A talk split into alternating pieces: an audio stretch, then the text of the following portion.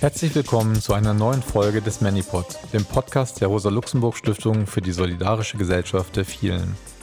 Seit über einem Monat tobt ein immer brutalerer Krieg in der Ukraine und wie bei jedem Krieg versuchen sich die Menschen in Sicherheit zu bringen und ihr Leben zu retten. Millionen von Menschen aus der Ukraine sind auf der Flucht, in überwiegender Zahl Frauen und Kinder. Die Hälfte der Geflüchteten sind Kinder im schulpflichtigen Alter. Im Gegensatz zu den Geflüchteten aus anderen Kriegs- und Krisengebieten dieser Welt, wie Syrien, Irak, Afghanistan, dem Jemen, dem Sudan, Somalia und vielen anderen Staaten, die auf lebensgefährlichen Passagen ihr Leben riskieren, in von der EU finanzierten Lagern außerhalb der Grenze Europas interniert werden und die immer wieder Opfer von illegalen Pushbacks, Versklavung, Erpressung oder sexueller Gewalt werden, können die Menschen aus der Ukraine die Grenzen nach Europa frei übertreten. Es werden kostenfreie Züge, Busse und nun auch Flugzeuge für eine sichere Passage zur Verfügung gestellt. Für die männlichen Ukrainer ist die Grenze jedoch geschlossen. Sie müssen im Land bleiben, um zu kämpfen. Und während in den polnischen Wäldern an der belarussischen Grenze Familien seit Monaten festsitzen, hungern und oftmals erfrieren, während NGOs und Helfer und Helferinnen, die sie unterstützen, von europäischer Seite kriminalisiert werden, hat sich an der polnisch-ukrainischen Grenze eine Solidarität und, wie es bei Medico International unlängst hieß, ein wahrer Jahrmarkt der humanitären Hilfe entwickelt. Die Hilfe der ukrainischen Refugees könnte beispielhaft sein für den Umgang mit Menschen, die häufig traumatisiert vor ihrem Leid fliehen und Schutz suchen. Endlich werden Geflüchtete wie Menschen behandelt. Vieles an der gegenwärtigen Hilfsbereitschaft erinnert an die sogenannte Willkommenskultur während des Sommer der Migration 2015, als sich ca. eine Million Menschen einen Korridor quer durch Europa erkämpften und nach Deutschland kamen. Damals standen über Wochen Tausende von Deutschen an den Bahnhöfen, um die Geflüchteten zu begrüßen. Millionen engagierten sich jahrelang zivilgesellschaftlich und begegneten den Neuankommenden mit Solidarität und Empathie. Und wie auch jetzt waren staatliche Strukturen in der praktischen Hilfe oftmals abwesend und traten vor allem in der Rolle als verwaltungsbürokratisches Hindernis in Erscheinung. Wie wir wissen, kippte die gesellschaftliche Stimmung vor sechs Jahren und eine massive Welle rassistischer Gewalt und Hetze brach über die Geflüchteten der Marches of Hope hinweg. Faschistische Parteien erhielten massiven Zulauf, auch in Deutschland. Im Grunde spaltete sich die Gesellschaft in einen bis dato beispiellosen solidarischen und einen offen antidemokratischen und rassistischen Teil der Bevölkerung. Und auch heute, in der erneuten Willkommenskultur, die uns gerade in allen viel Mut macht, mischen sich viele rassistische Töne. Im Schatten eines neuen und aggressiven Euronationalismus, der die Ukraine als genuinen Teil der eigenen Kulturgemeinschaft zählt und mit Dringlichkeit sagt, die Ukrainer seien ja wie wir, kommen lang tradierte antislawische Ressentiments und antirussische Stereotype tief aus den Kellern der deutschen Geschichte zum Vorschein. Und auch in das positive Bild von den vor allem Frauen aus der Ukraine mischen sich, wie Margaret Stokowski in einer äh, ihrer letzten Kolumnen treffend beschrieb, rassistische und sexistische Bilder unter. Bilder über Ukrainerinnen, die selbstbewusst, aber nicht feministisch seien, sexy, aber nicht sexuell selbstbestimmt, arbeitsfleißig, aber genügsam. Also genau jene stereotypischen Bilder, die die jahrelange oder jahrzehntelange Ausbeutung von osteuropäischen Migranten und Migrantinnen in der Pflege, in körpernahen Dienstleistungen, in der Reinigung und in anderen prekarisierten Jobs flankierten. Dass bis vor wenigen Wochen hierbei keine Unterscheidung getroffen wurden zwischen Russen, Belarussen, Ukrainern, Kasachen, Moldawiern und so weiter, zeigt die jahrzehntelange Verwobenheit der Erfahrung dieser Menschen mit antislawischen Rassismus in Deutschland. Und in dem Maße, wie jetzt gerade medial Ukrainer und Ukrainerinnen aus dieser Verwobenheit scheinbar rausgelöst werden, werden hiesige russlandstämmige Bürger und Bürgerinnen seit Beginn des Krieges mit starker gesellschaftlicher Abwertung und Anfeindungen konfrontiert. Im Ausblenden von antislawischen Rassismus hierzulande zeigt sich jedoch ein massiver blinder Fleck in Bezug auf Osteuropa, auch in den antirassistischen und BIPOC-Initiativen. Die drängende Frage, über die wir deswegen sprechen möchten, lautet, wie kann der zu erwartende Umschlag von Empathie zu Exklusionen, wie wir ihn 2016 schon einmal erlebt haben, verhindert werden? Wie kann es gelingen, die Hilfsbereitschaft und die affektive Nähe zu den Hunderttausenden Geflüchteten aufrechtzuerhalten? Und ist dies möglich, ohne dass verschiedene Gruppen von Geflüchteten gegeneinander ausgespielt werden? Das heißt, ohne dass die Aufmerksamkeit mit den Schicksalen der Ukrainerinnen den Preis der Gleichgültigkeit hat gegenüber dem Leid anderer Geflüchtete.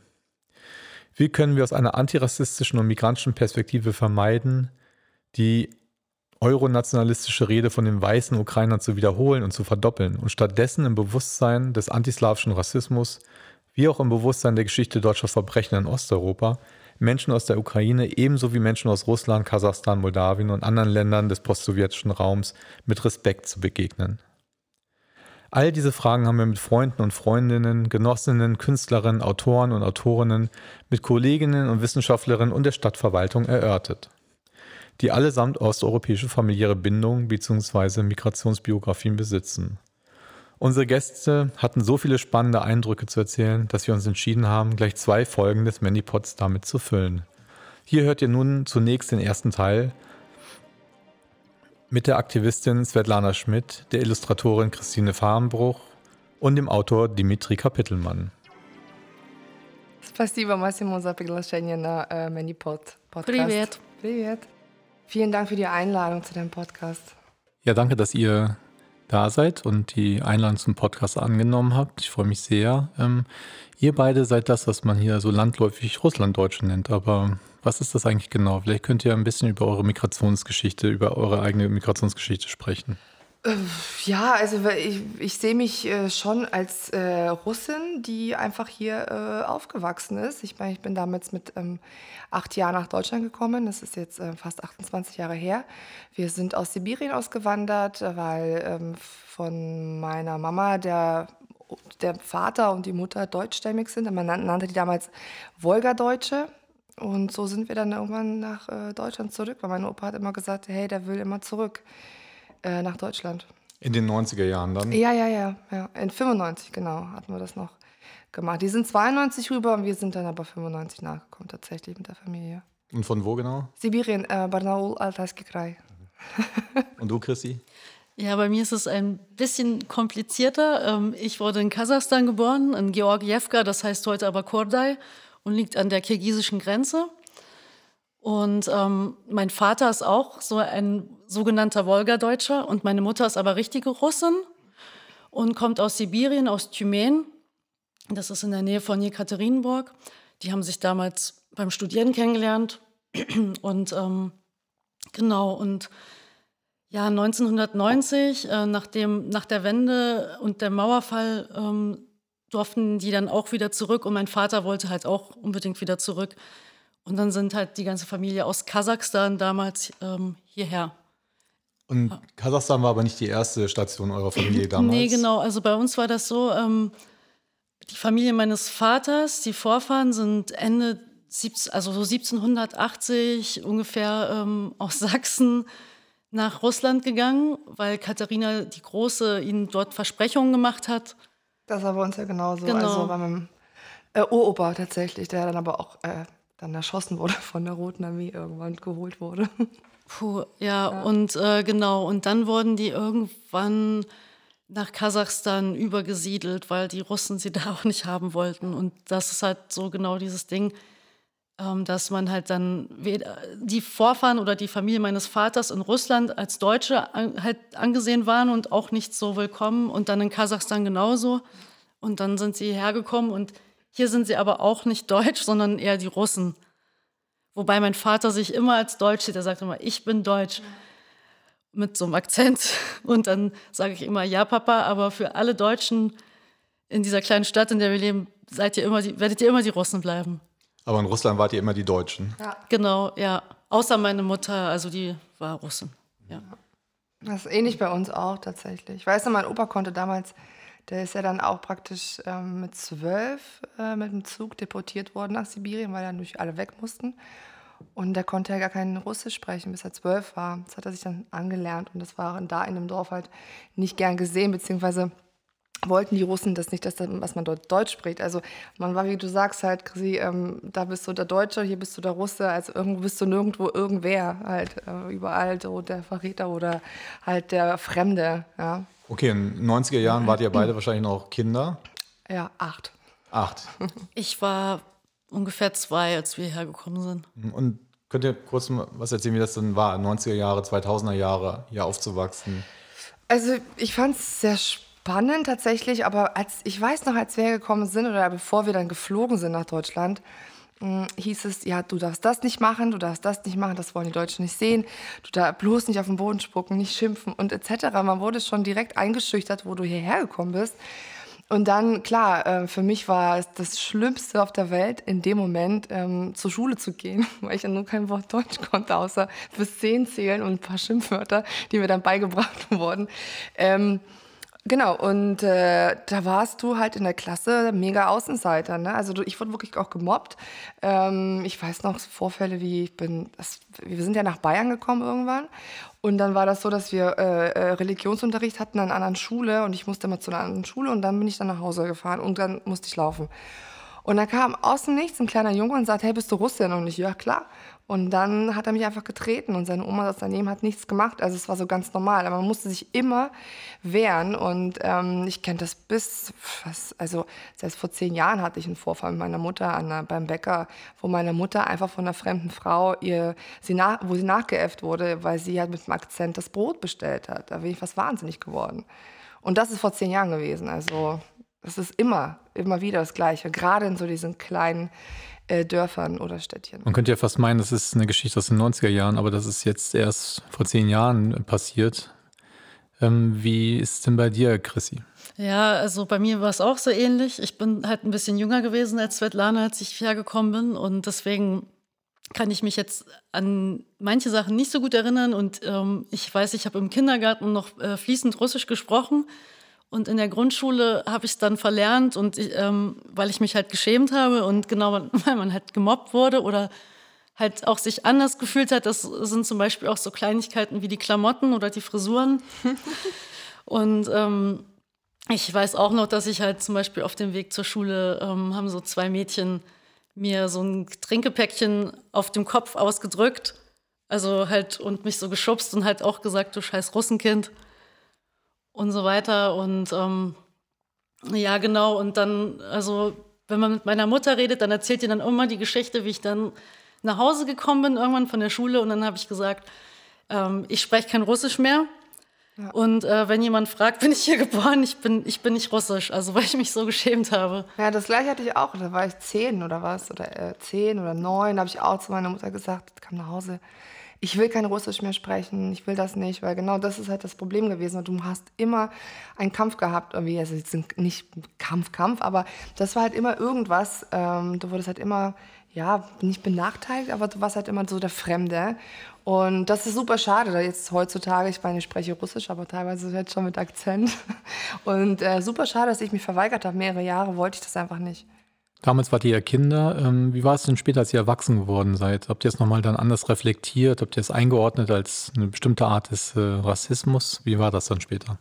Ja, also bei mir hat das so angefangen, ähm, als ich mich halt generell mit äh, verschiedenen Rassismusformen mehr beschäftigt habe. Ähm, und ich zum Beispiel auch ähm, an so einer ähm, Broschüre gearbeitet, gearbeitet habe, wo es sich um antikurdischen Rassismus handelte. Und ähm, dann habe ich auch mit der Frau, mit der ich das zusammen gemacht habe, ganz viel geredet. Und die hat dann irgendwie auch von antislawischem Rassismus gesprochen. Und dann ist mir das, glaube ich, das erste Mal so richtig bewusst geworden, dass es das irgendwie auch so einzuordnen gibt, geht. Und seitdem hab, beschäftige ich mich einfach immer mehr damit oder denke halt über eigene Erfahrungen nach oder versuche halt auch ein bisschen was drüber zu lesen oder halt im Internet so zu finden und es gibt schon ein paar Sachen, aber noch nicht so viele. Der Hintergrund unseres Gesprächs ist natürlich jetzt der Ukraine-Konflikt und die vielen äh, Geflüchteten, die jetzt nach Deutschland kommen, zum Glück nach Deutschland kommen können, muss man ja sagen. Ja. Und ähm, es gibt ja eine wahre Willkommenskultur, Willkommenskultur 2.0, die gab es ja 2015 schon jetzt nochmal sehr stark, ähm, was mir sehr viel Hoffnung macht. Ähm, Trotzdem gibt es da drin ja auch nochmal eine Kehrseite vielleicht, weil jetzt zu dem Bild der sozusagen guten oder europäischen Ukrainer ja ein Bild dazu kommt zu den bösen Russen im Diskurs, in den Medien, wie gesprochen wird. Wie ist da eure Erfahrung? Hat sich seit dem Konflikt was für euch verändert in eurem Alltagsleben? Auf jeden Fall. Also es ging relativ schnell.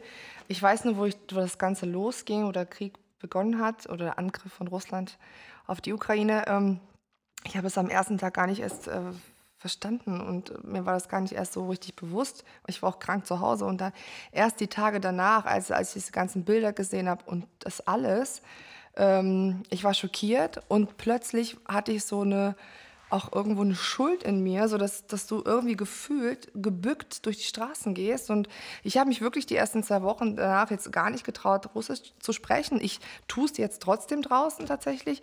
Aber na klar gucke ich erstmal, wo, wo bin ich, wo kann ich das halt machen. Ja? Äh, weil das ist schon, das, das ist super bedrückend. Und man hört halt auch immer mehr. Ähm, ja, das, das äh, äh, ja, nicht gemobbt in dem Sinne, sondern du hast Probleme als Russe. Also ich bin froh, ich wohne in Neukölln, da habe ich das Problem nicht, aber in Charlottenburg sind viele Vorfälle. Ähm, ich arbeite, bin im Einzelhandel und ich betreue meine Kunden am Telefon und ich glaube, das war nach einer Woche, hatte ich eine Kundin am Telefon und da wurde ich schon direkt auf den Namen angesprochen ist ja osteuropäisch. Und woher? Ja, also früher war es halt klar, oh, ist ja osteuropäisch, okay. Und jetzt wird gefragt, genau woher? Wer, wer, bist du? Bist du Russin, bist du Ukrainerin? So, und wenn du sagst Russin, dann automatisch bückst du dich halt irgendwie, ne? weil du halt wie so eine Last auf dir hast. Und da kommt halt am Telefon auch so, mh, aha, okay, ja, ich würde dann ein bisschen erschießen, den Putin. Ich so, naja, dann hopp. also, was soll man, also, ne? Und das wird dann halt immer, immer wieder gesagt. Und das finde ich halt, ähm, das bedrückt schon irgendwo. Kannst du mal kurz für, wenn nicht alle Hörerinnen und Hörer wissen, was der Unterschied zwischen Charlottenburg und Neukölln ist. Also warum ist, was ist in Charlottenburg besonders? In Charlottenburg sind viele russischstämmige, äh, die da leben. Bei mir in, äh, in Neukölln nicht tatsächlich. Da ist eher ein bisschen äh, hipster und ähm, ich meine viele arabische äh, äh, Leute, die da wohnen, aber seit in, in, Charlottenburg ist ja super russisch. Es sind ganz, ganz viel Grunewald und Charlottenburg und da gibt es auch Restaurants, viele Restaurant, russische Restaurants und ähm, die haben ein Problem. Wie ist das denn in Neukölln? Ist es da anders, zum Beispiel unter der arabischsprachigen Community? Wie gehen die damit um, mit dem Konflikt oder mit dir?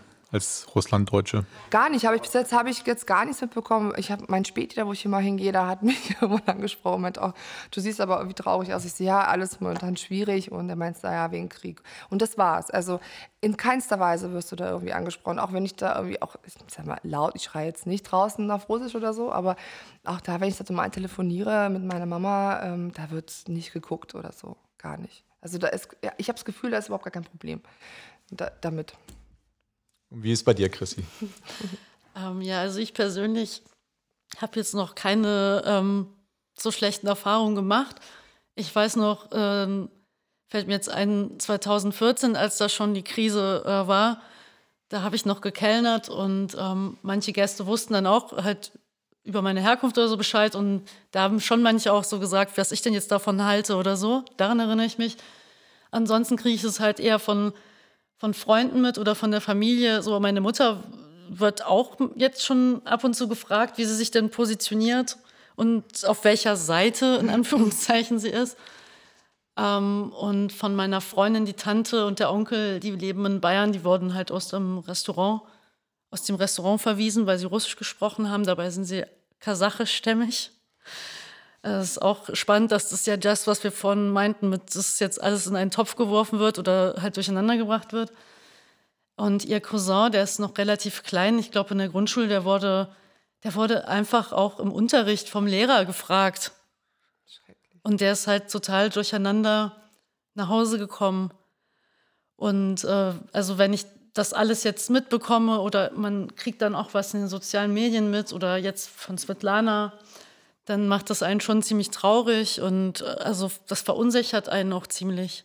Genau, alles geht ja. durcheinander, das ist auch mein Eindruck. Ja. Also auch zum Beispiel würde ich ja mal denken, ich weiß nicht, könnt ihr das vielleicht bestätigen, dass jetzt die Ukrainer und Ukrainerinnen, die jetzt seit auch 30 Jahren äh, aus der Post-Sowjetunion hier nach Deutschland ja auch gekommen sind, ja. Ähm, ja auch irgendwie immer unter dem Label Russlanddeutsche äh, liefen. Ähm, wie war denn das Verhältnis jetzt vor dem Krieg? Also könnt ihr, habt ihr da eine Erfahrung zu? Also tatsächlich eigentlich nicht wirklich, aber ich habe jetzt natürlich dadurch, dass ich auch mal jetzt geholfen habe am Holzmarkt ähm, bei den Geflüchteten, da ist überhaupt kein Zorn da. Man unterhält sich ganz normal. Ich meine, heutzutage jemand, die ja aus der Ukraine ist, die spricht fließend Russisch. Die viele können sehr gutes Russisch. Russisch. Deswegen, wenn man dann jemanden beschimpft oder äh, mobbt, du weißt ja gar nicht, wer, wer er ist oder woher er kommt. Und das, das finde ich halt auch noch schwierig. Ja. Also ich glaube, viele Russlanddeutsche sind jetzt gerade in der Flüchtlingshilfe ganz aktiv. Natürlich auch, weil es Total. sehr hilfreich ist, ne? weil Klar. die meisten aus der Ukraine Russisch sprechen können. Ja. Genau, und, aber das Verhältnis ist dann da gut, würdest du sagen? Also. Ja, also ich habe jetzt nichts Negatives, aber bestimmt gibt es da auch Konflikte, hundertprozentig, aber ich habe das bis jetzt nicht wirklich mitbekommen, weil am Ende des Tages, ich meine, viele Russen haben ukrainische Verwandten. Also das ist ja auch alles so durchmischt tatsächlich. Das, man sagt ja auch der Bruder. Ne? Also deswegen ist es ja auch noch so tragisch, dass das jetzt so massiv eskaliert, weil äh, die einen haben, der Vater kommt von aus der Ukraine, die Mutter aus Russland und so weiter und so fort. Also man ist da irgendwie voll vernetzt und das ist ja das, das Tragische jetzt auch noch daran, finde ich. Und durch, die, durch diese ganze Hetze, die jetzt gegen Russen ist, ähm, da entsteht, da könnte nämlich dann jetzt irgendwann auch der Konflikt zwischen Russen und Ukrainern auch kommen, tatsächlich. Finde ich. Weil das so reingesprochen ja. wird, ja. so eine neue Eindeutigkeit. Ja. Also was vorher eigentlich vermischt war, ist jetzt plötzlich eindeutig mhm. europäische Ukrainer. Genau. Und die und der Feind und der, der, der mhm. die, die. Ich meine, klar, das ist nicht unser Krieg, so sehe ich das. Ähm, und, ähm, was meinst du damit, nicht unser Krieg? Das ist nicht der Krieg der Russen. Das ist Putins Krieg. Und das wird aber dann so, natürlich wird durch diese ganze Hetze, kriegt man, kriegen beide Parteien irgendwann äh, ja, Hass, aber nee, also weiß ich nicht. Aber auf jeden Fall wird das auf jeden Fall zu Spannungen irgendwann führen, wenn das so weitergeht. Und ich finde, es ist schon ganz schön viel passiert mit Mobbing in Deutschland gegen Russen. Ja, ich glaube, dass es gibt halt echt viele Leute, die nicht richtig differenzieren können. Ja. Das ist, glaube ich, so ein Problem. Zum Glück in meinem Umfeld nicht. Ähm, eine meiner besten Freundinnen ist auch aus der Ukraine, aus Odessa. Und ähm, nie hat sie irgendwas ja.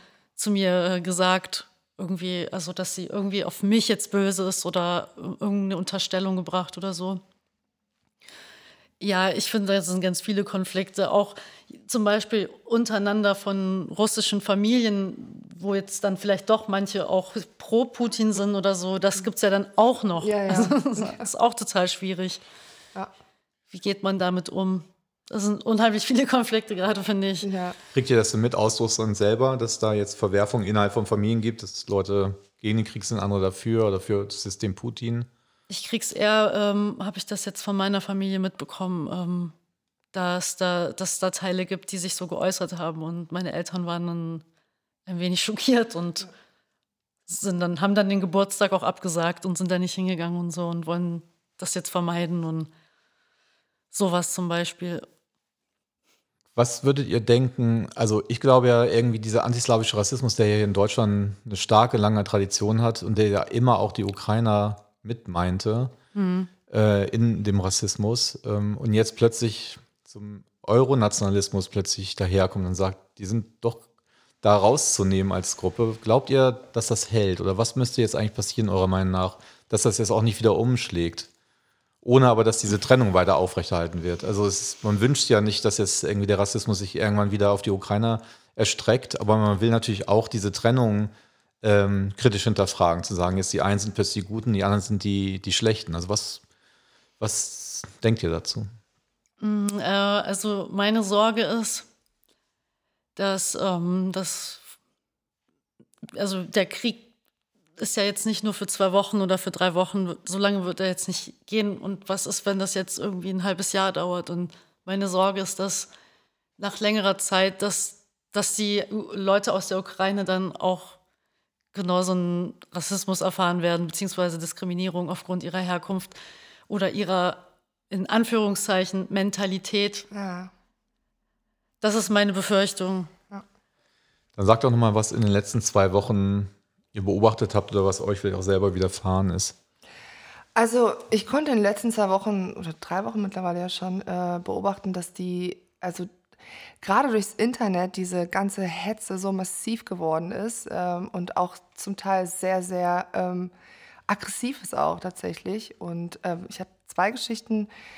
Da hatte ich letzte Woche erst mit meiner Mama telefoniert und ähm, meine, meine Tante die ist äh, oder sie war jetzt dann, sie war acht Jahre, hat sie halt äh, war ja, Reinigungskraft beziehungsweise hat, äh, privat äh, acht Jahre bei einer sehr wohlhabenden Familie, da wo ich damals aufgewachsen bin, hat aufgeräumt und sauber gemacht und als das Ganze angefangen hat, ähm, durfte sie in das Haus nicht mehr rein, musste da wie draußen was machen plötzlich oder Garage putzen und so ein Kram. Und dann äh, hat sie dann die Dame hat auch angesprochen, meinte, ich verstehe jetzt nicht, was ist jetzt hier los? Ja, das geht hier gar nicht. Äh, ich hasse Russen und dies und jenes und so aggressiv. Nein, Tante ist nach Hause und hat es ihrem Mann erzählt, also meinem Onkel. Und der hat gesagt, Schluss aus, du hörst sofort auf zu arbeiten.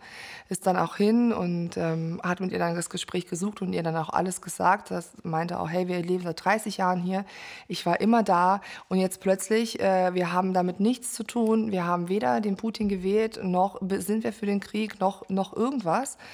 Und ähm, hier ist meine Kündigung. Die Dame hat damit nicht gerechnet tatsächlich. Er war sehr erschrocken, aber dann hat sie gesagt, ich gehe jetzt, das reicht. Also das geht so gar nicht. Das ist mega Mobbing.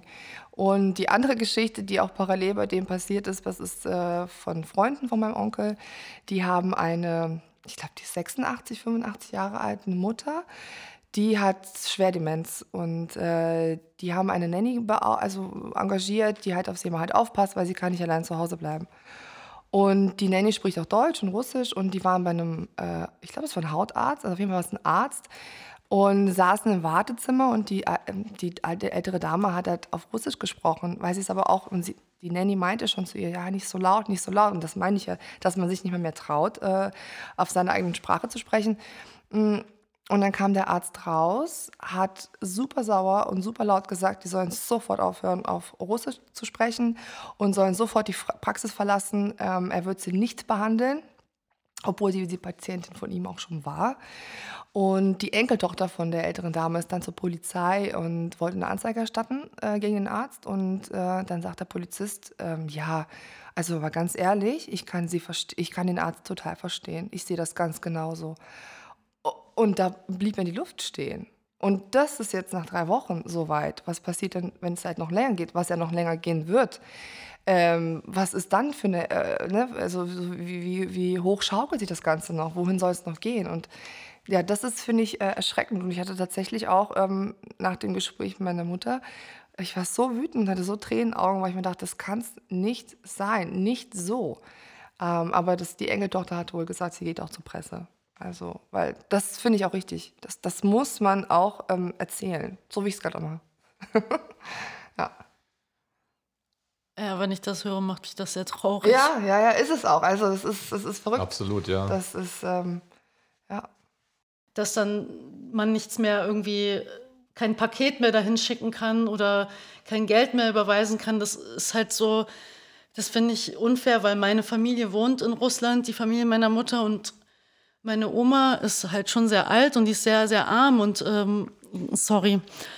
Und ähm, meine Mutter schickt ihr regelmäßig Pakete und äh, überweist ihr halt Geld und jetzt kann sie das halt nicht mehr machen und wenn meiner Oma was passiert, kann sie auch nicht einfach so hinfahren. Ja. Und ich glaube, es gibt gerade auch eine Menge Stimmt. Äh, Menschen aus Russland, die versuchen, da rauszukommen. Also, also und halt viele, nicht, fliehen, ja, ja. Aber nicht mehr rauskommen, weil ja. die Flüge alle eingestellt sind und äh, es nur noch ein paar äh, Möglichkeiten gibt, da rauszukommen aus dem Land. Ja, ja das, das ist halt, das, ja klar, das sind so Einzelschicksale, aber wie viele Menschen in Russland gibt es, die auch äh, unter Armut leiden? Und jetzt wird auch dort alles äh, leer gekauft, das Geld ist nichts mehr wert und ich finde es halt schade, dass ähm, dann einfach die armen Menschen, die einfachen Menschen einfach diejenigen sind, die darunter so zu leiden haben.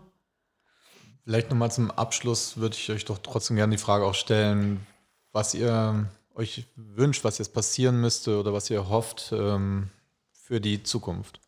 Also für die nächste Zukunft, für die nächsten Wochen und Monate vielleicht. Also ich hoffe, ich hoffe, dass das dort aufhört äh, sehr und dass diese Hetze im Internet und auch in den Medien nicht so heftig ist, wie sie jetzt aktuell ist und dass dieser Hass einfach ähm, ja, nicht, nicht, nicht so präsent ist, wie es jetzt ist. Ne? Und vor allem halt, dass, dass die Russen und die Ukrainer, die halt auch hier leben, oder die Leute, die hergekommen sind und die Russen, die hier leben, dass da, dass da zwischen denen überhaupt kein Hass entsteht. Also das wünsche ich mir halt einfach, dass das ähm, ein bisschen zum Frieden geht, das Ganze. Ähm, ja, man kann nur hoffen und das ist mein größter Wunsch. Chrissy, möchtest du noch was sagen? Ja, ich würde mir wünschen, dass ähm, egal wer hierher kommt, welcher Herkunft oder wie die Person aussieht, dass sie hier menschlich äh, behandelt wird und aufgenommen wird. Und genau, das, das wäre mir sehr wichtig. Und glaubst du eigentlich, dass jetzt dadurch, dass die Ukrainer und Ukrainerinnen jetzt so positiv aufgenommen werden, dass das eine Chance ist, auch für andere Geflüchtete? Ja, ich hoffe es. Ich hoffe es. Und die Stimmen sind ja auch sehr laut diesbezüglich. Was meinst du genau? Naja, dass, ähm, dass natürlich auffällt, dass es jetzt Flüchtlinge gibt, die vielleicht ein bisschen besser und schneller aufgenommen werden und will mehr willkommen sind. Und die äh, Stimmen aus den Communities sind auf jeden Fall laut. Und ähm, dass das auch nochmal so ein Bewusstsein für die Leute äh, weckt. Ja. Ja, vielen Dank. Vielen Dank, dass ihr da wart, Svetlana, Christina. Danke dir auch. Danke, Massimo. Spasiba. Spasiba, Spasiba. Paka, paka. Paka. So, dann möchte ich ganz herzlich begrüßen beim Manipod ähm, Dimitri Kapitelmann. Er ist Journalist, Autor, ähm, hat auch eine Kolumne in der Zeit oder schreibt viel für die äh, Zeit. Ähm, seine Bücher, vor allen Dingen Lächeln meines unsichtbaren Vaters von 2016 und glaube auch Folgeroman Eine Formalie in Kiew vom letzten Jahr sind rausgekommen. Er ist auch Autor in unserem Sammelband Erinnern Stören, was ähm, vor zwei Jahren rausgekommen ist zur migrantischen und jüdischen Perspektive auf den Mauerfall. Jetzt hier ähm, zu Gast bei uns hier im Manipod. Hallo Dima. Schönen guten Tag, hi. Hi, schön, dass du Zeit gefunden hast. Ich nehme an, dass es gerade sehr stressig bei dir zugeht. Hast du viele Anfragen gerade? Ähm, ich habe viele Anfragen, ich habe aber auch einfach äh, deutlich mehr Arbeit, meine emotionale Balance zu halten seit ja. der neuen Phase des Kriegs. Ja, genau. Der Krieg ist natürlich der Hintergrund unseres Gespräches. Ähm, da kommen wir gleich drauf. Wir gehen jetzt nochmal vorher nochmal einen Schritt zurück. Also wir haben jetzt auch schon mit einigen äh, Gästen hier gesprochen in, in dem Podcast, äh, die alle ähm, ähm, sozusagen im deutschen Blick oder im deutschen Sprech der letzten Jahrzehnte, würde ich sagen, unter den Begriff der Russlanddeutschen fallen würde, würden. Ihre jeweiligen individuellen Biografien sind aber viel verwickelter. Und die Frage der Zugehörigkeit ist für diese Menschen selber von zahlreichen Widersprüchen geprägt. Weiß ich weiß nicht, zum Beispiel im vorrevolutionären Russland als angeworbene Deutsche eben Deutsche waren, in der Sowjetunion dann als Faschisten galten und nach der Völkerverschiebung unter Stalin dann oftmals woanders landeten in den weiten Sowjetrepubliken und auch anders wieder gesehen wurden. Und dann schließlich in Deutschland landeten in den 90er Jahren als Spätaussiedler dann mit deutschem Pass plötzlich dann Russen oder Russlanddeutsche waren. Und das waren ja auch Ukrainer, Ukrainerinnen, wie alle anderen aus den Post-Sowjetstaaten, fielen ja auch unter diese Bezeichnung, waren ja irgendwie alles Russlanddeutsche. Und ich würde ja mal sagen, ähm, dass es eigentlich ähm, seit 30 Jahren Ukrainer, Ukrainerinnen in Deutschland gibt, war bis dato hier völlig unbekannt hierzulande. Was würdest du sagen? Ja, also ich fürchte, ich habe eine ähnlich hohe historische Verwechslungsrate in meiner Identität vorliegen. Ähm, also wir sind ja eigentlich nur, nur überhaupt nach Deutschland eingeladen worden als jüdische Kontingentflüchtlinge, also weil wir als Juden zählten, ähm, um dann äh, hier festzustellen, dass äh, zumindest ich als Sohn eines, also als Patriarchal, äh, äh, patrilinearer Jude, als Sohn eines jüdischen Vaters und jüdischer Mutter gar nicht zu den Juden zähle. Mhm. Ähm, also, also jüdischer Vater, sagen, nicht jüdische Mutter. Ja, damit, damit beginnt bereits, bereits der Karneval der, der Fremdzuschreibung. Ja. Ja, du warst jüdischer Konting sogenannter jüdischer Kontingentflüchtling, du und deine Familie. Ja. Ne? Du, ihr seid ja. aus der Ukraine gekommen, du bist dort geboren in Kiew, 86 genau, oder in den genau. 80ern? Mit, mit Nationalität Jude äh, in, meinem, in meiner Geburtsurkunde. Ah ja, okay. Und dann 94 nach Deutschland. Ja. Komm, nach Ostdeutschland. Und da, genau, nach, nach äh, Grünau, also ein Jahr Merane, so eine sächsische Kleinstadt. Hm. Und dann nach einem Jahr in dem Plattenbau Mitte der 90er in Leipzig. Ähm, und da, ähm, das war eigentlich auch einer der ersten Gedanken, die ich hatte, als du mir ungefähr erzählt hast, worüber wir sprechen. Da war ich dann das Russenkind. Ja. Also ähm, meinem Umfeld war es etwas zu umständlich, sich A darüber zu informieren, dass die ganzen osteuropäischen Neuankommenden wahrscheinlich Juden sind. Äh, B, dann noch zu differenzieren, dass, dass, dass es außer Russland eben noch andere osteuropäische Länder in der zerfallenen Sowjetunion jetzt gibt. Also Ukrainerkind wurde ich in meiner ganzen Kindheit nicht einmal beschimpft. Ich war ja. immer das Russenkind. Der Begriff Ukraine-Deutsche oder so gibt es ja irgendwie auch nicht, ne? Genau, genau. Ist nicht wirklich ausgeprägt. Genau. Deutschland hatte nach dem Mauerfall im Zuge seiner neuen Größe als Nation dann den osteuropäischen Juden, Jüdinnen die Einreise erlaubt, unkompliziert, äh, unter äh, auch ähm, der Argumentation, dass sie in äh, Osteuropa von Antisemitismus betroffen, verfolgt werden. Ähm, du hast auch mal in, in einem Buch ähm, über deinen Vater, ähm, mein unsichtbarer Vater, da hast du auch gesagt, dass dein Vater zum Beispiel die Ukraine als sein Zuhause natürlich äh, also, äh, betrachtet hatte, aber nicht niemals als seine Heimat. Vielleicht kannst du noch mal was zu diesem Bild sagen, jetzt als Jude, Jüdin da in der Ukraine zu, äh, zu leben, wie, wie das da war. Also ich würde sagen, mein Vater hat die Unterscheidung zwischen Zuhause und Heimat deshalb getroffen, äh, weil ein Zuhause etwas Selbstgeschaffenes ist und eine Heimat etwas Organisches wäre, etwas Natürliches. Und das hat er so nicht empfunden, einfach wegen all dem Antisemitismus, den er mit den Jahren erlebt hat. Ähm, also man muss bedenken, er ist die erste Generation nach der Shoah. Es ist, also da sind halt auch noch so Leute wie Stalin an der Macht. Und alles jüdisch, also eigentlich ist alles gefährlich, aber alles Jüdische ist in dieser Zeit extra gefährlich. Ähm, ich weiß noch, wie er vom Op von David Kapittmann, von meinem Opa erzählt hat, der so ein Buch hatte, ähm, meine Reise nach Jerusalem. Und sobald ähm, mein Großvater auch nur eine, eine Ahnung davon hatte, dass vielleicht die Polizei unterwegs ist, in der Nachbarschaft hat er dieses Buch ganz tief versteckt. Ja. Und äh, das, ja, das ist einfach eine, hat sich dann als historische Kontinuität fortgesetzt. Äh, als er dann größer war, durfte er nicht den Beruf ausüben, den er eigentlich wollte. Er wollte an äh, Mathe an der Uni unterrichten, das durfte er nicht als Jude. Stattdessen wurde er dazu abkommandiert, äh, Ingenieur zu sein und auszurechnen für, für, für sowjetische Behörden, wie viel Kabel und wie viel Glas man für neue, für neue Behörden braucht. Also ja. bittere, bittere historische Ironie. Und ähm, als ich dann zur Welt kam, hat er auch noch befürchtet, also er wollte nicht, dass ich Kapitelmann heiße. Ich hieß dann auch erstmal Aromaschkan. Das war so eine Art Deckname ah, okay. äh, vom, vom Ex-Mann äh, meiner Mutter. Äh, also, und ein, ein, ein Detail, über das ich in letzter Zeit oft nachgedacht habe. Ich habe es nur so als Nebensatz in meinem zweiten Buch geschrieben, dass mein Vater die äh, Menora nicht mitgenommen hat aus Kiew, die Familie Menora, weil sie ihm zu schwer war. sie stattdessen einfach weggeworfen. Wirklich. Und ja, und natürlich bedeutet das, äh, also die Schwere, nicht nur die physische Schwere. Ja. Das, also da ist schon einfach ja, so viel, so viele Jahrzehnte der und vielleicht sogar Jahrhunderte der Bedrohung ähm, irgendwo im Körper und äh, im Geist gespeichert, äh, dass er, dass er äh, das Wort Heimat vermieden hat. Also ich habe ihn das, ich habe meinen Vater das nicht einmal ohne Ironie sagen gehört.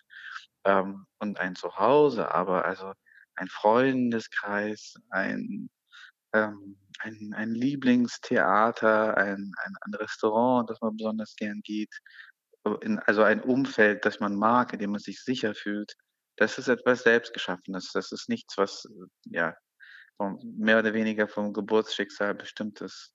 Deswegen würde ich sagen, hat er die Unterscheidung getroffen. Ja.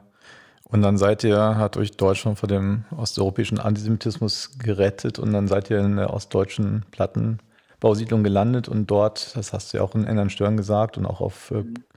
Veranstaltungen äh, musstest du dann oft genug dann, dann um dein Leben rennen. Als was denn eigentlich? Als Jude, als Migrant vor Antisemitismus, vor Rassismus? Ja, das ist, das ist so eine andere historische Ironie eigentlich. Die Zeit, in der ich unter ganz expliziten Neonazis gelebt habe, die vielen Jahre, äh, das, was jetzt so als Baseballschlägerjahre bekannt ist, also einfach die vielen Jahre rechten Terrors, wo man einfach verkrüppelt werden konnte, wenn man vor die Tür geht und die falschen Leute trifft. Ähm, in dieser Zeit unter den Nazis war der Antisemitismus eigentlich am unspezifischsten, den ja. ich erlebt habe. Also äh, damit würde ich sagen, ich die diese diese zusammengerotteten Leute da, die zu 20 zu 30 mit ihren Hunden und Waffen da in irgendwelchen Ecken des Plattenbaus oder oder bei irgendwelchen Spielplätzen, bei Tankstellen gelauert haben, ähm, die hatten äh, kein, kein präzises Verständnis davon, wen sie jetzt genau halb totschlagen und, und verstören wollen, sondern das, das konnte jeder sein, der die falsche Hose, den falschen Hut trägt, der sich falsch ansieht, der zur falschen Zeit einfach vorbeiläuft.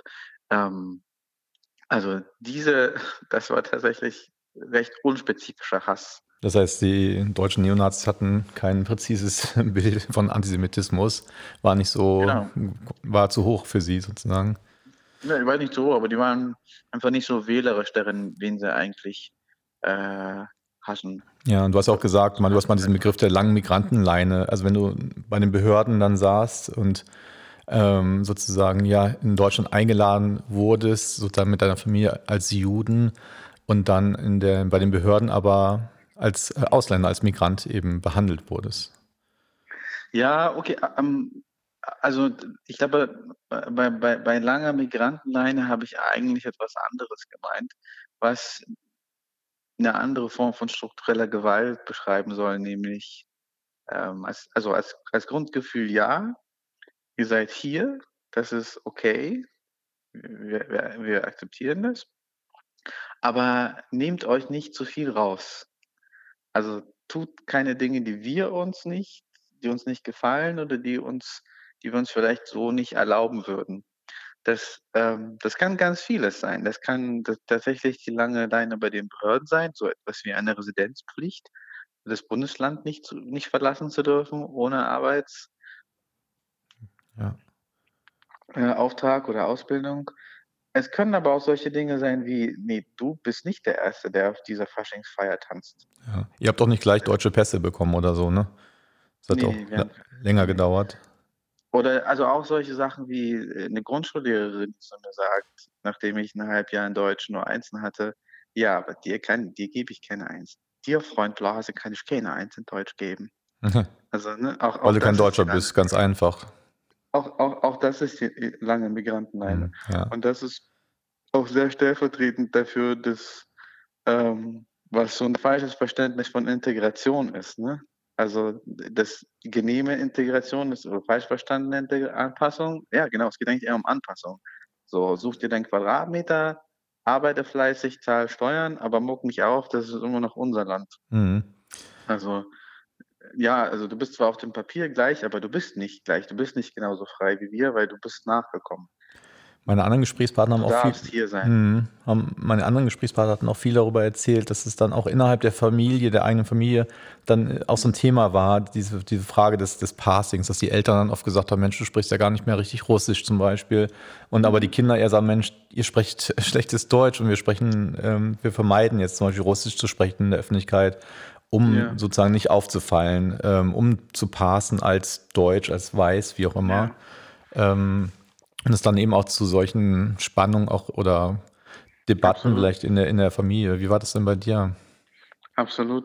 Also ich, ich würde sagen, ähm, die Tatsache, dass äh, in meiner Familie ich äh, der deutschen Sprache immer näher kam und der russischen, von der russischen mich natürlich entfernen musste, ähm, die Tatsache, dass, dass meine Familie quasi in zwei Sprachen geteilt war irgendwann und auch ist, ist für mich eine der emotional prägendsten Dinge überhaupt.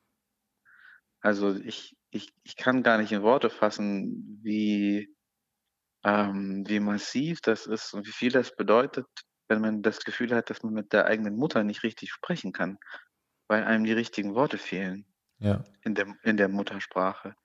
Also das ist ein ganz, ganz, ganz tiefer, ähm, ich will nicht sagen Einschnitt, aber eine ganz, ganz tiefe, wenn du so willst, Wurzelverschiebung, die da in der Familie stattfindet, auch sprachlich und emotional. Ähm, du gehörst auch zu denen, sag ich jetzt mal, ähm, äh, Menschen, die aus einer jüdischen Position sprechen hier in, in Deutschland, aber das sehr stark auch ähm, verbinden, auch mit einer migrantischen Erfahrung. Das ist ja auch eine Auseinandersetzung innerhalb von jüdischen Communities. Also die Frage, inwieweit ist man Teil von so einer postmigrantischen Selbstverständnis, inwieweit hat man auch eine migrantische äh, sozusagen Subjektivität oder, oder lehnt gerade dieser eben ab, weil man sagt, naja, wir sind eben Juden und nicht Migranten, was hat, haben wir damit zu tun? Also es ist auch ein generationaler äh, Auseinandersetzung oder eine Debatte, sage ich jetzt mal. Ähm, mhm. Kannst du da noch mal was zu sagen? Ähm, Kannst du, kannst du die Frage vielleicht etwas äh, ja, wie kriegst du das zusammen? Also, wie kriegst, ich bin nicht ganz sicher, was die Frage ist. Genau, wie kriegst du das zusammen, zu sagen, also es gibt eine jüdische Erfahrung, es gibt eine migrantische äh, Erfahrung, mhm. also auch im, also sowohl als Selbstverständnis familiär, aber auch natürlich im Umgang sozusagen mit der Dominanzgesellschaft, äh, äh, in, ja. in, der Konfrontation mit Antisemitismus und Rassismus, was ja zwei unterschiedliche erstmal ja. ähm, ja. Diskurse sind oder Angriffe sind. Mhm. Und trotzdem bist du ja auch einer von denjenigen, die versuchen, das zusammen zu denken und auch zusammen zu sprechen und nicht getrennt. Mhm. Ja, also letztlich, letztlich ist ja mein Wunsch einfach, dass wir in einer gerechten, freien und, und halb, halbwegs anständigen, vielleicht sogar halb liebevollen Gesellschaft zusammenleben. Und ähm, diesem Wunsch würde ich erstmal alle Label äh, unterordnen. Ja. Alle, alle, alle wenn du so willst, politischen Partikularinteressen. Ähm, gleichzeitig ist, ist es aber einfach ein krasses Erbe, äh, eine jüdische Geschichte zu haben und in Deutschland. Und weiß nicht, so, so Querde Querdenker-Wichser mit so einem Judenstern äh, mhm. hier in der Innenstadt von Leipzig Polonaise tanzen zu sehen. Mhm. It hits different. Das, ja. das, das, tut einfach besonders weh. Ja. Ähm, also ich, eine Sache, wo ich das zum Beispiel zusammendenken wollte und, und, und musste, also die Position als Einwanderer und die Position als, als jüdischer Einwanderer, war, bei, als ich hier meinen Staatsbürgerschaftsantrag geschrieben habe, bei dem, bei dem zweiten Buch. Und also ich will jetzt überhaupt nicht hier mein, mein Buch bewerben, ne? aber ähm, ich, das, das beginnt damit, dass ich nach 25 Jahren als ins Land eingeladener Kontingentflüchtling aus historischer Verantwortung denke, so jetzt wird es wirklich Zeit, mal Deutsche zu werden. Auch weil ich, weil ich die Zeit in Gronau und den Naziterror jetzt überwunden habe und auch weil ich endlich wählen will in einem Bundesland, wo in Sachsen, wo die AfD stärkste Kraft ist. So, und dann kommen aber ganz, ganz starke bürokratische Abwehrmechanismen dann soll ich erstmal für eine erneut, also erstmal 1000 Versicherungen abschließen und beweisen, dass ich Geld habe. Und dann nach Kiew für eine erneuerte Geburtsurkunde fliegen, nach 25 Jahren. Und das nochmal beim Justizministerium das apostilisieren lassen.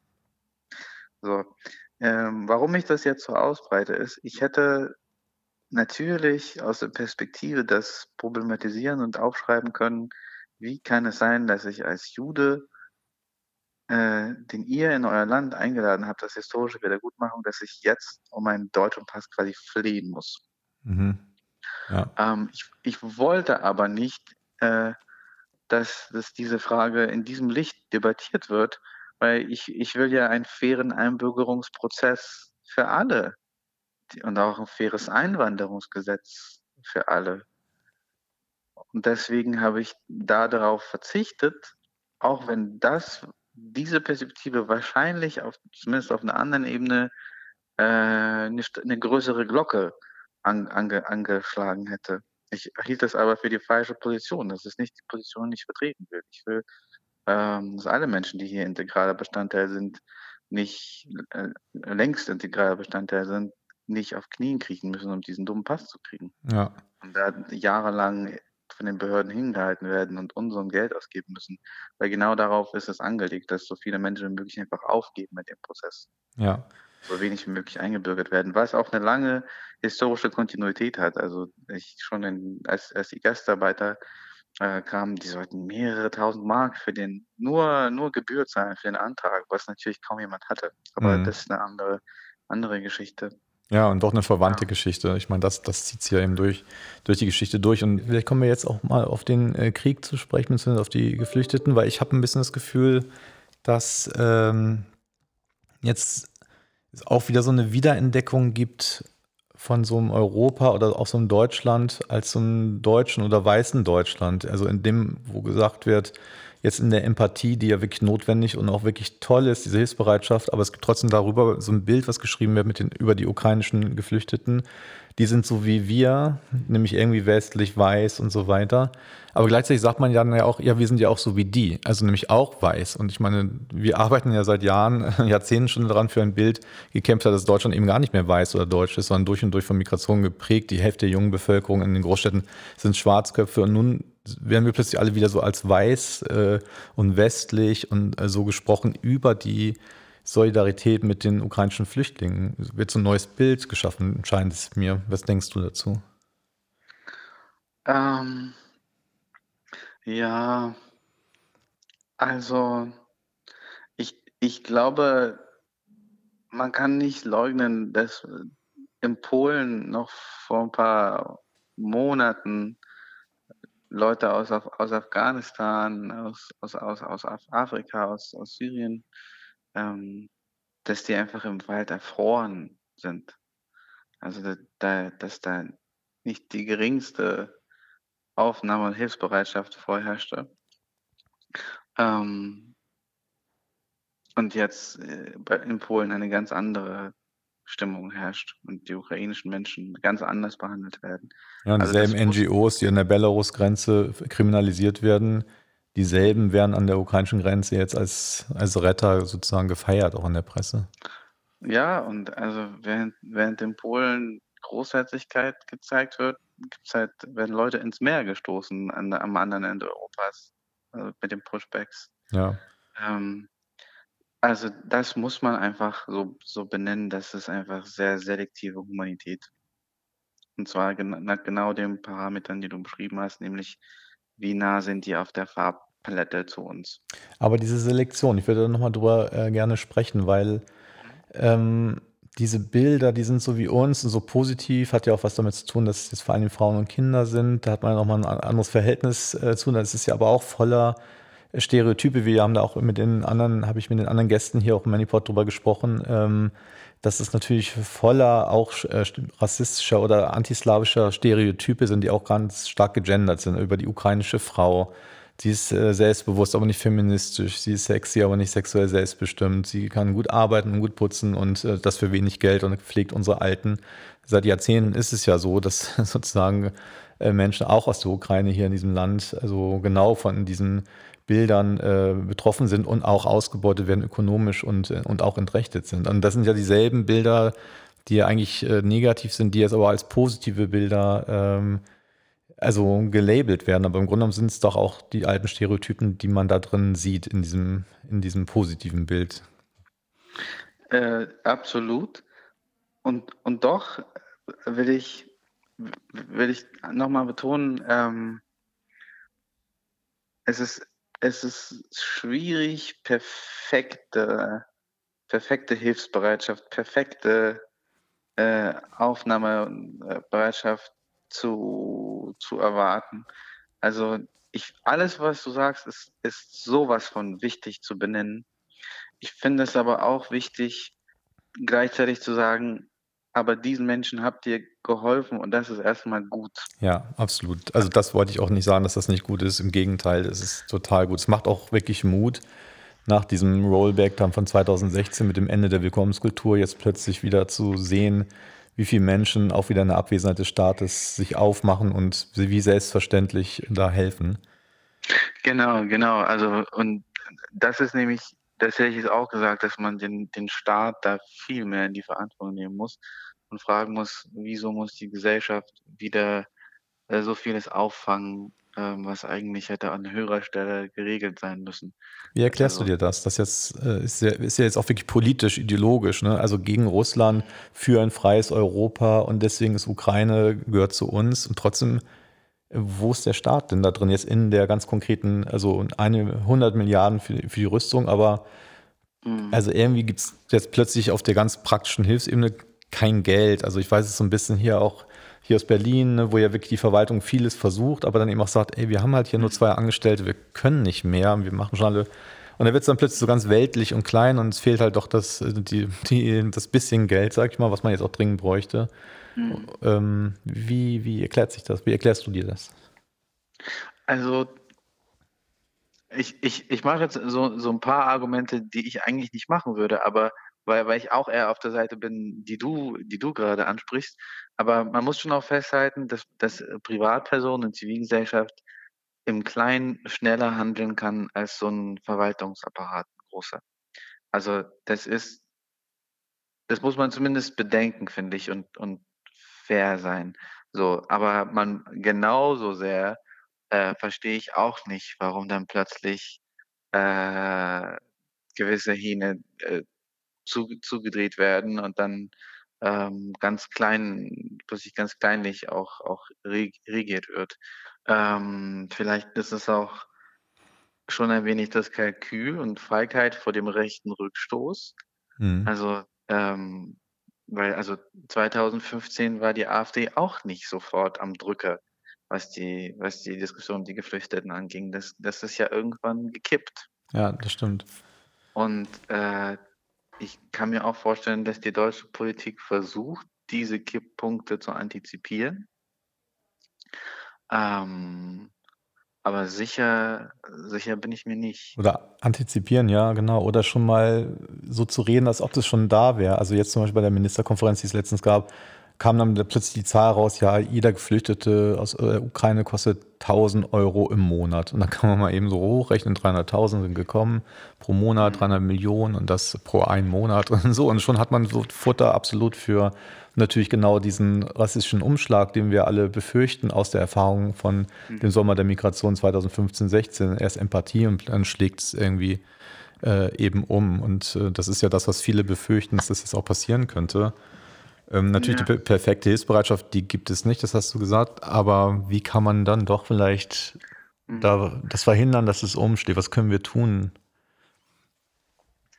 Ähm, ich bin mir nicht sicher, was, was wir da eigentlich tun können. Ich, ich kann aber zum Vergleich sagen, dass ich als, als, als weißer Einwanderer mit blonden Haaren wahrscheinlich in einem Jahr nicht so viel Alltagsanimositäten und Rassismus erlebe wie meine Freunde, die eben nicht weiß sind, die eingewandert sind.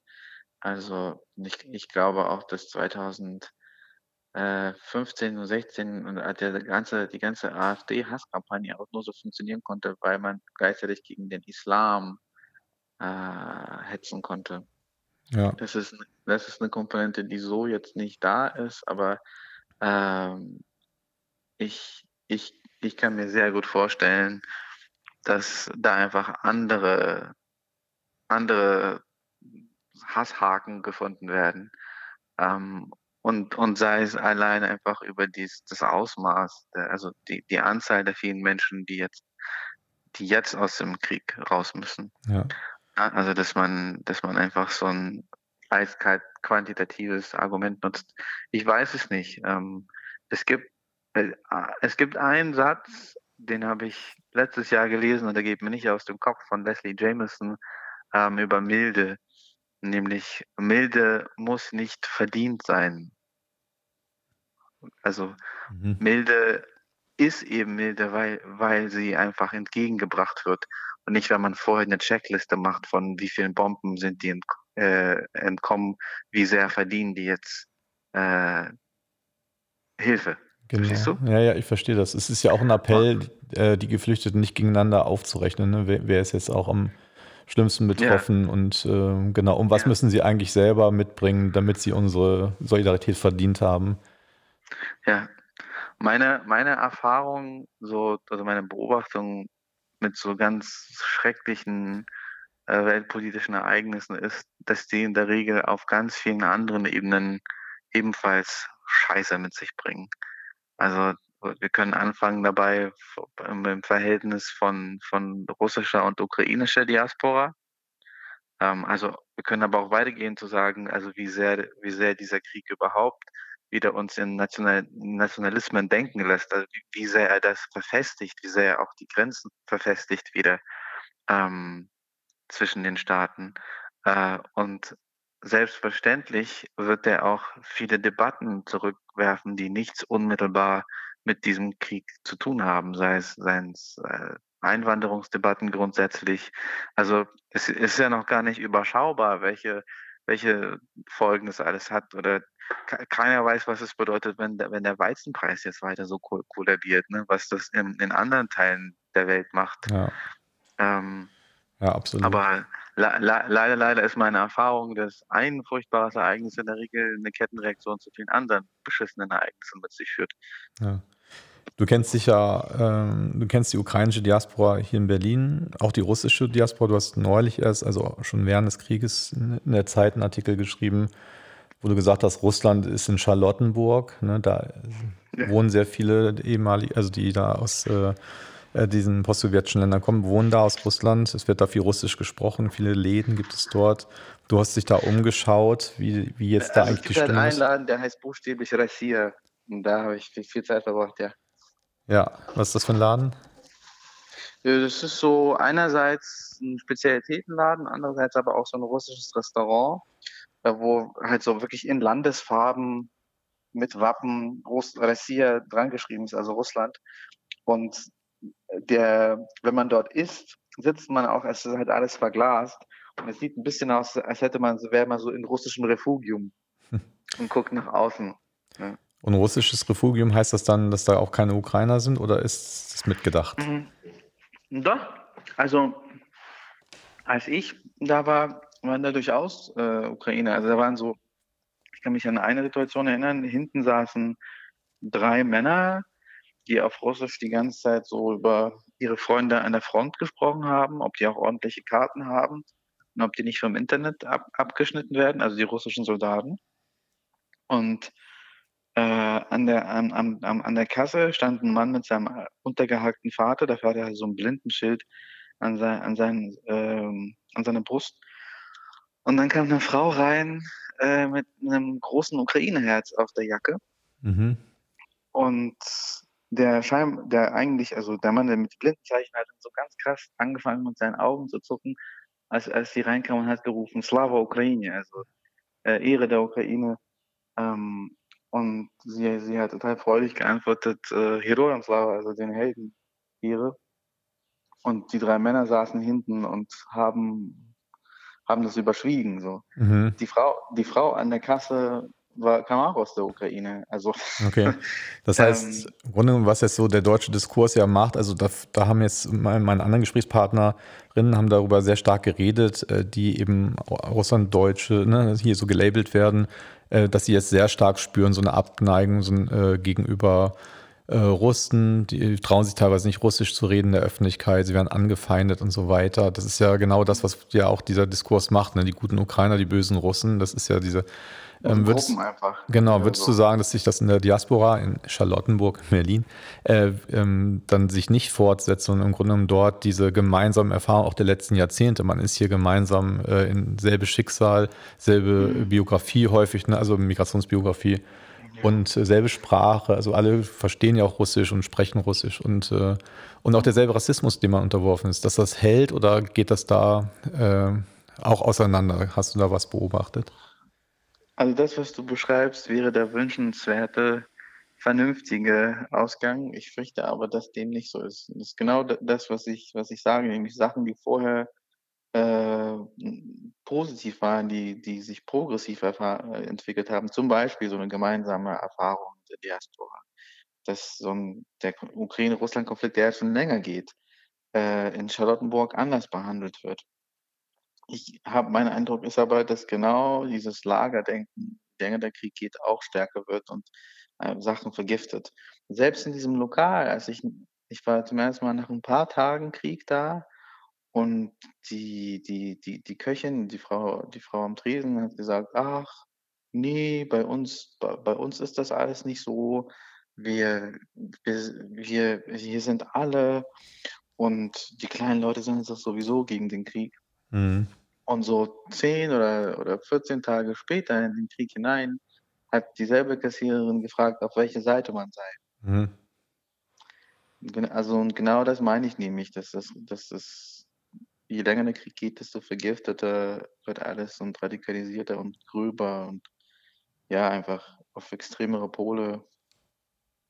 Ja, das ist ja vielleicht der Punkt, wo man gegenhalten könnte. Mhm. Also man sind jetzt auch viele also Menschen aus Russland ja auch in den Hilfsstrukturen aktiv, die dorthin gehen, auch weil ihre Sprache sehr wertvoll ist, ne, weil sie die Leute im Empfang nehmen können auf mhm. Russisch. Äh, und ich habe sie auch gefragt, ne, wenn ihr als ähm, Russen sozusagen identifiziert von den Geflüchteten, gibt es da irgendwelche komischen ähm, Vorbehalte oder Reaktionen? Und die haben einmal gesagt, nee, die sind alle total froh, auch dass jemand die Sprache spricht. Und da ja, wird nicht gefragt, ah, hier blinden Russen oder so gar nicht. Ähm, Gleichzeitig äh, natürlich auch dieses Gefühl, irgendwie, man muss auch zeigen, dass man vielleicht auch was tut, äh, weil man so unter Generalverdacht gestellt wird, als Russlanddeutsche ist irgendwie mit dem Regimesystem Putin zu halten oder so. Mhm. Ähm, genau, was könnte man tun, um sozusagen genau diese gemeinsame Erfahrung der Diaspora, die ein Jahr ähm, zusammengebracht äh, hat, seit Jahrzehnten zusammenhält, äh, die aufrechtzuerhalten, dagegen zu wirken, dass das auseinanderfällt? Was, müsst, was, könnten, was können wir tun? Ja, das, also das, das Dilemma ist, man, man kann natürlich appellieren und sagen, hey, schau mal, wir sind, wir sind durch so viele Dinge verbunden. Man kann auch daran appellieren, dass keiner, keiner von uns kleinen Leuten diese, diese, diese Kriege befiehlt, diese weltpolitischen Entscheidungen trifft. Dass es gar keinen Grund gibt, uns gegenseitig für politische Entschlüsse zu hassen, die wir nicht getroffen haben. Das Problem ist nur, also zumindest ist das oft das Gefühl, das mich so ähm, desillusioniert ist. Das kann man alles sagen, aber die richtigen Worte wiegen halt nie so schwer wie zum Beispiel ein getötetes Familienmitglied. Mhm. Ja, also das sind, also mit, mit, mit jeder Bombe, die fällt, ist es, ist es schwieriger mit so mit, mit diesen, mit diesen verbindenden Dingen durch, durchzudringen. Mhm, mit jedem Toten wächst der Hass. Genau, also ich, ich will jetzt irgendwie gar nicht so pathetisch und melodramatisch klingen, aber also das sind all, all die Dinge, die wir gerade besprochen haben, die sind in der Theorie richtig, die sind auch in der Praxis richtig, aber die sind, die, die setzen eher so beim im Prinzip intellektuellen Teil an und äh, der emotionale Teil ist, ist halt stärker und ja, oft zumindest und gerade jetzt, wenn du eben deinen Mann zurücklassen musst in der Ukraine wenn du einfach Familienangehörige verlierst oder nicht mal, dass du jemanden verloren hast, dass du dein Leben einfach verloren hast dort. Also du hast dich an den Cafés umgehört, auch wie jetzt äh, russische Leute dort sprechen über den Krieg. Nehme mal nicht an, dass die jetzt alle diesen Krieg so äh, gut finden, diesen Angriffskrieg. Hm. Ja, aber also ganz ehrlich, man kann jetzt auch meine anekdotische Evidenz da aus diesen Cafés nicht, nicht zu sehr, weißt du, nicht zu viel Geltung beimessen. Und das war das letzte Mal, als ich dort war, da waren wir so zwei Wochen im Krieg. Jetzt sind wir vier Wochen im Krieg und von der Ukraine ist einfach schon viel weniger übrig. Hm. Ist vielleicht auch eine Generationenperspektive, äh, was würdest du sagen? Weil jetzt, mit denen wir jetzt geredet haben, die sind alle im Grunde genommen auch wie du vom Alter her als Kinder in den 90ern hier nach Deutschland gekommen. Und mhm. äh, mit, von denen hat natürlich niemand irgendwas mit dem äh, mit diesem äh, russischen äh, Regierung äh, zu tun oder mit diesem äh, antidemokratischen äh, System, äh, mhm. sondern sie sind natürlich alle in Opposition dazu und ver verurteilen natürlich total diesen, diesen schlimm mörderischen Angriffskrieg. Aber vielleicht ist das mit der ersten Generation auch nochmal mit der Elterngeneration anders. Ich weiß nicht. Also ich, ich tue mir schwer mit den, das ähm, die Haupterklärung in den Generationsunterschieden zu suchen. Ich glaube ehrlich gesagt, es gibt auch ziemlich viele junge Arschlöcher, die sagen, jawohl, jawohl, mhm. Putin wirft Bomben und es gibt auch total viele vernünftige, humanistische Stimmen aus den älteren Generationen. Und der nächste relativ naheliegende Trugschluss ist ja dann zu sagen, ja, aber die Mediennutzung und das Internet, also ich glaube, die 50-Jährigen hängen mehr bei Facebook als wir, so, weißt mhm. du? Ähm, von daher wäre ich da auch vorsichtig. Die haben, die haben mhm. schon inzwischen auch ganz gut gelernt, das Internet und auch andere Medien zu, zur, Hand, zur Hand zu nehmen. Ja, ja. Ähm, klar, man, man, kann, man, man, kann sich, Entschuldigung, nee. man kann sich vielleicht fragen, welche, welche Rolle da die sowjetische Prägung spielt und das alte, das alte Wir-Gefühl. Äh, man kann auch fragen, welche Rolle ähm, der alte Putin noch spielt für, für die ältere Generation, also der, der quasi die Wirren der Perestroika aufgefangen hat, der das Chaos beendet hat, der die Stabilität brachte. Mhm. Äh, das, das kann man, das sind alles richtige Fragen, aber ähm, ich, ich wiederhole mich da vielleicht ein bisschen, aber wir sprechen auch von einer so unglaublich großen, heterogenen Gruppe mit so verschiedenen Lebenswegen, dass ich mich da total davor zurückscheue, das jetzt Zu in generalisieren. Generationen Mhm. äh, aufzuteilen und zu generalisieren, weil genau das ist ja die, die meiste Zeit mein Punkt, bitte generalisiert nicht so sehr. Das ist genau das, was der Krieg macht. Genau, ja, ja, das ist auch der, sozusagen die Idee, auch hinter diesem Podcast, die Dinge zu verkomplizieren und nicht zu vereinfachen und zu Ja, zeigen, es ja. gibt weder die noch die, es gibt da auch keine Einfachheit drin, aber es gibt doch auch immer wieder auch Erfahrungen, auf die wir aufbauen können und die wir sprechen können oder müssten. Ja, Ich meine, Diasporas äh, sind ja, ich meine, die, die, die wichtigen Gespräche sind ja doch dann relativ einfach. Die sind dann relativ ehrlich Mhm. und emotional. Ne? Also niemand, niemand wird sich wahrscheinlich versöhnen, weil man jetzt die sowjetische Politik von 83 bis 93 nochmal fokussiert. Ne? nee, genau, sondern weil man seit 20 Jahren in Berlin im Café zusammensitzt und sich kennt. Ja, Ja. ja.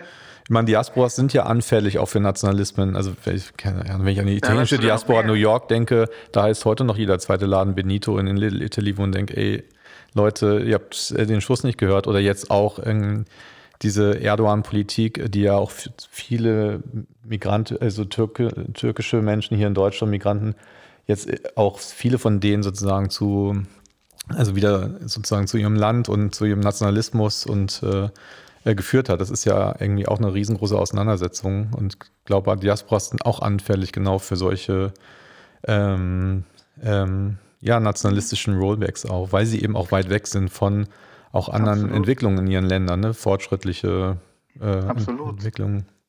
Und die, die Krux ist da ja auch, dass, das, dass mit die Anfälligkeit mit der Zeit tendenziell größer wird, weil die Verbindung in das, in das eigene Land schwächer wird und die, der Hang zur Glorifizierung wächst. Mhm. Das ist ja eigentlich so eine kleine vergiftete Gärung, die da stattfinden Ja, kann mit der voll. Glorifizierung. Ich habe noch eine Frage. Ähm, es kommen ja jetzt auch viele Juden und Jüdinnen aus der Ukraine als Geflüchtete. Viele gehen auch nach Israel, aber auch hier nach Deutschland kommen natürlich welche. Ähm, siehst du da nochmal, hast du da Kontakt, kennst du da welche? Ist da noch mal, wird da nochmal anders äh, gesprochen? Das würde mich nochmal interessieren. Ähm, also ich weiß, dass es relativ ähm, kurz im Vorfeld des Krieges die Gemeinden in Kiew da schon sehr explizit geguckt haben, dass man sich in Sicherheit bringt. Ähm, ich habe und die, der Staat Israel auch schon ganz klar gesagt hat, also damit rechnet, dass die gro nächste große Aliyah-Welle, die Rückkehrwelle äh, Ukrainer werden. Mhm. Ähm, ich höre leider auch so relativ eklige Sachen teilweise aus der Ukraine, dass die jü jüdischen Familien, die gehen, so hinterhergerufen bekommen, naja, ihr Juden habt eben kein Heimatgefühl habt keine Ehre und wollt nicht kämpfen. Mhm. Ähm, ich höre ganz paradoxe Sachen, dass da so Dinge zusammenkommen, die nie zusammenkämen, wie dass die jüdischen Gemeinden irgendwie Thermo-Unterhosen an das scheiß rechte Azov-Bataillon schicken. ähm, und äh, was aber die, die ukrainischen ähm, Juden angeht, die hier in, Leit äh, in Deutschland ankommen, ähm, ich glaube, die sind einfach erstmal genauso wie alle anderen Mhm. mit Flucht und, und Ankommen beschäftigt. Es gibt natürlich ein paar, ein paar Gemeindeinitiativen. In Berlin habe ich da so ein paar mitgekriegt für die Waisenkinder. Aber ich würde sagen, der größere, der größere Teil ist einfach wie alle anderen damit beschäftigt, mit dem Nötigsten da lebendig rauszukommen Ja, und dann hier erstmal zurechtzukommen. ja. Ja, klar. Ich würde, wir kommen jetzt langsam zum Ende auch unserer Stunde hier, unseres Gesprächs. Möchte ich trotzdem mal fragen, ob dir jetzt noch mal was wichtig ist, auch zu, zu sagen, was wir vielleicht jetzt hier auch vergessen haben, zu erwähnen. Äh, also ich, ich sehe gerade keinen Blindfleck. Also ich habe auch das Gefühl, relativ viel geredet zu haben, bin auch ein bisschen durch. Ja, ne, Aber ähm, ich, ich wüsste jetzt nichts. okay. Nee, wir haben auch viel geredet und äh, ich fand es äh, total wertvoll, ähm, deine, ähm, deine Perspektive zu sehen und ähm, das alles zu hören, was du erzählt hast. Äh, vielen Dank, Dima, für dieses Gespräch. Ähm, wirklich ganz toll und ähm, ich wünsche dir Viel Kraft, dreh nicht durch und ähm, alles Gute. Danke, das wünsche ich dir auch. Vielen Dank. Ihr hörte den ersten Teil der Manipod-Folge Ukrainische Geflüchtete Welcome im Gespräch mit Svetlana Schmidt, Christine Fahrenbruch und Dimitri Kapittelmann. Im nächsten Teil sprechen wir mit der stadtpolitischen Expertin Anastasia Blinzow und der Rassismusforscherin Anna Danilina sowie mit der Integrationsbeauftragten Katharina Niewica. Und wie immer findet ihr weiterführende Links sowie Infos über unsere Gäste auf unserer Website rosalux.de slash manipod.